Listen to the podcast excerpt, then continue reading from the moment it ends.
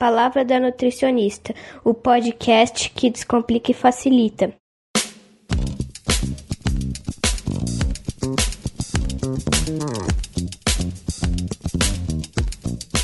Queridos ouvintes, sejam muito bem-vindos a mais um episódio do nosso podcast.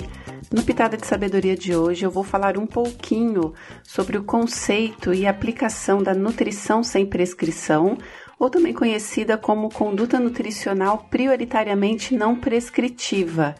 Então, para começar, eu preciso falar um pouquinho sobre o meu processo da graduação lá no finalzinho dos anos 90. Faz tempo, hein? Vou completar em 2023, 20 anos de formada. Na graduação tradicional, a gente é ensinado e doutrinada aquela nutrição clássica, né, de nutrientes, calorias, a questão mais biológica, né? Um pensamento mais lógico, o que, que o paciente, qual a deficiência do paciente, o que, que ele precisa, qual nutriente que ele precisa para suprir aquilo. Tivemos pouquíssima psicologia, comportamento humano nada, zero. Eu não sei como está a graduação de nutrição hoje, mas é uma formação absolutamente técnica, né? E eu sempre com um pensamento bastante questionador relacionado a isso. Aí eu me formei em 2003. Já nos primeiros atendimentos eu me senti incomodada com esse reducionismo, né? Ou seja, reduzir aos nutrientes essa aplicabilidade. E aí eu começava a explicar já para os meus pacientes uma maneira de flexibilizar. Eu me sentia ainda na necessidade até moral de calcular dieta.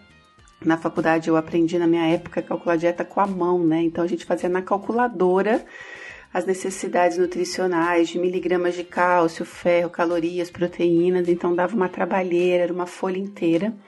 E aí já veio depois os programinhas. Então, nos primeiros atendimentos eu tinha essa questão moral, né? Eu preciso dar alguma coisa calculada, técnica para o meu paciente mas sempre com um incômodo muito pessoal. E no momento que eu explicava, eu sempre tentava flexibilizar. Então, se na dieta tava, sei lá, quatro colheres de sopa de arroz, de alguma maneira eu falava para ele: olha, é normal alguns dias a gente ter mais fome, e aí nesse dia você pode comer cinco, mas é importante observar uns dias que você vai ter menos fome, e aí você pode comer duas colheres de arroz. Aqui está escrito brócolis, tomate e cenoura, mas se você não quiser, pode ser outras coisas. Então, era até de certa forma uma introdução já à minha metodologia atual de trabalho. Aí o tempo foi passando, a nutrição foi ficando muito chata porque o acesso à informação dava o direito das pessoas acharem que elas tinham um conhecimento relacionado à alimentação. Então surgiram, surgiram muitos modismos, aquela questão de sem lactose, sem glúten, eu pensei em desistir da profissão algumas vezes, porque eu simplesmente não me adaptava àquela, àquela mentalidade, né? Eu não acreditava naqueles modismos. Muitas vezes fui taxada de uma profissional ultrapassada, que eu não me atualizava, porque como assim você ainda diz que pode comer pão ou pode comer arroz, a gente já sabe que faz mal. E aí eu fui real me, é, me desanimando. Mas foi quando em 2016 eu li uma matéria no UOL da Sophie Deran é, falando sobre terrorismo nutricional. Eu, até então eu não tinha ouvido falar esse termo, fiquei encantada e aí acendeu uma luz para mim, um suspiro de esperança. Logo na sequência, eu fui participar de um congresso de, do Instituto de Nutrição Comportamental e ali foi determinante para mim, tudo passou a fazer sentido. Eu entendi que eu fazia parte de uma gama de profissionais, profissionais, né, que entendia a importância do fator humano nos atendimentos. Então, mais do que dizer o que ele tinha que comer, eu sempre, me, eu sempre procurei entender realmente as necessidades, as dificuldades de cada um e adaptar ao máximo a minha conduta.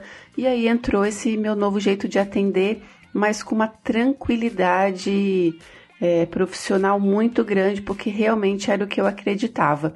Então, na teoria, a nutrição sem prescrição é um atendimento onde o que é falado tem muito mais importância do que é escrito, né? Os pilares são o acolhimento do paciente, a empatia, a, a, o interesse com a história dele. Isso é muito importante, porque na conduta tradicional, profissional nutricionista, faz anamnese alimentar, pesa, faz as medidas, passa a dieta, pede o paciente voltar dali a 30 dias e de certa forma até se desenvolve uma certa dependência profissional paciente, tudo que na atualidade a gente não deseja, né? Então, nessa, nessa nutrição sem prescrição, a gente promove sempre a autonomia do paciente, porque nós somos agentes facilitadores e direcionadores, né? Então, é, é um acompanhamento que, de certa forma, ele é mais longo, mas que visa a autonomia do paciente.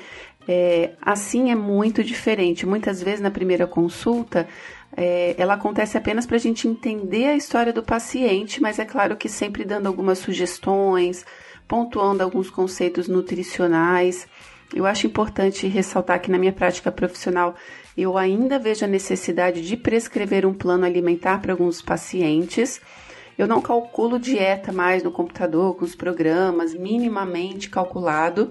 Eu faço uma, um plano alimentar mais abrangente, ele é mais generalista, porque aí os pacientes se sentem um pouco mais confortáveis, mas especialmente aqueles que têm uma relação conturbada com a comida, histórico de dieta, que a grande esmagadora maioria dos meus pacientes atualmente tem problemas seríssimos de autoestima, compulsão alimentar.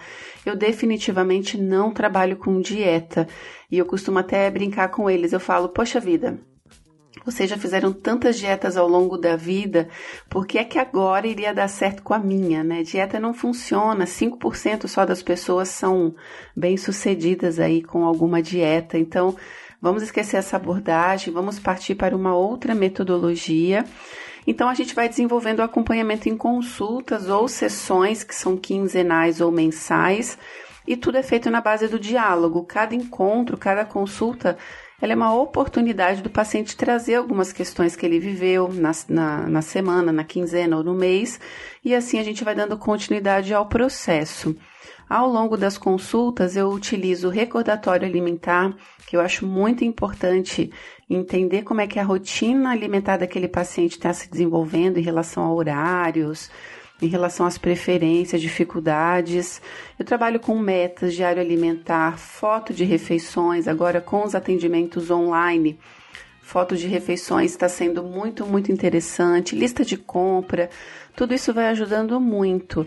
Mas eu praticamente não entrego nada escrito, né? Alguma recomendação. Em alguns casos só eu costumo mandar um e-mail ou algumas orientações gerais.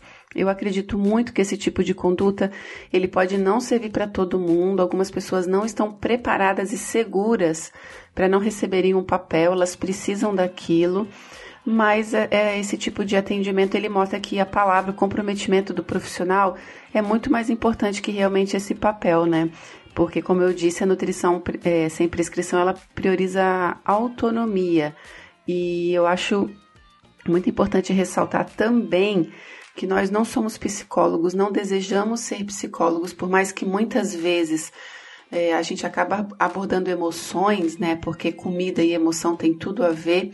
A gente não tem nem bagagem profissional e nem devemos atuar como, como psicólogos. Nós somos nutricionistas e é de suma importância a gente dar orientação específica sobre alimentação, sobre aquisição dos alimentos, preparação, alertar quanto à forma de consumo, armazenamento, a gente sugere algumas trocas, enfim.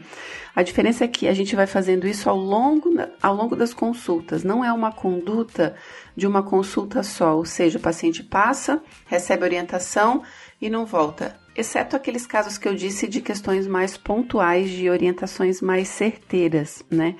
E para os nutricionistas que ainda estão inseguros com esse tipo de abordagem, é normal, é, é assim mesmo que funciona, mas eu acho importante entender que a profissão de nutricionista precisa sair um pouquinho da caixinha, porque definitivamente temos percebido que essa abordagem tradicional, restritiva, impositiva, não está dando certo, né? Ela não, não, tem dado, não tem dado bons resultados.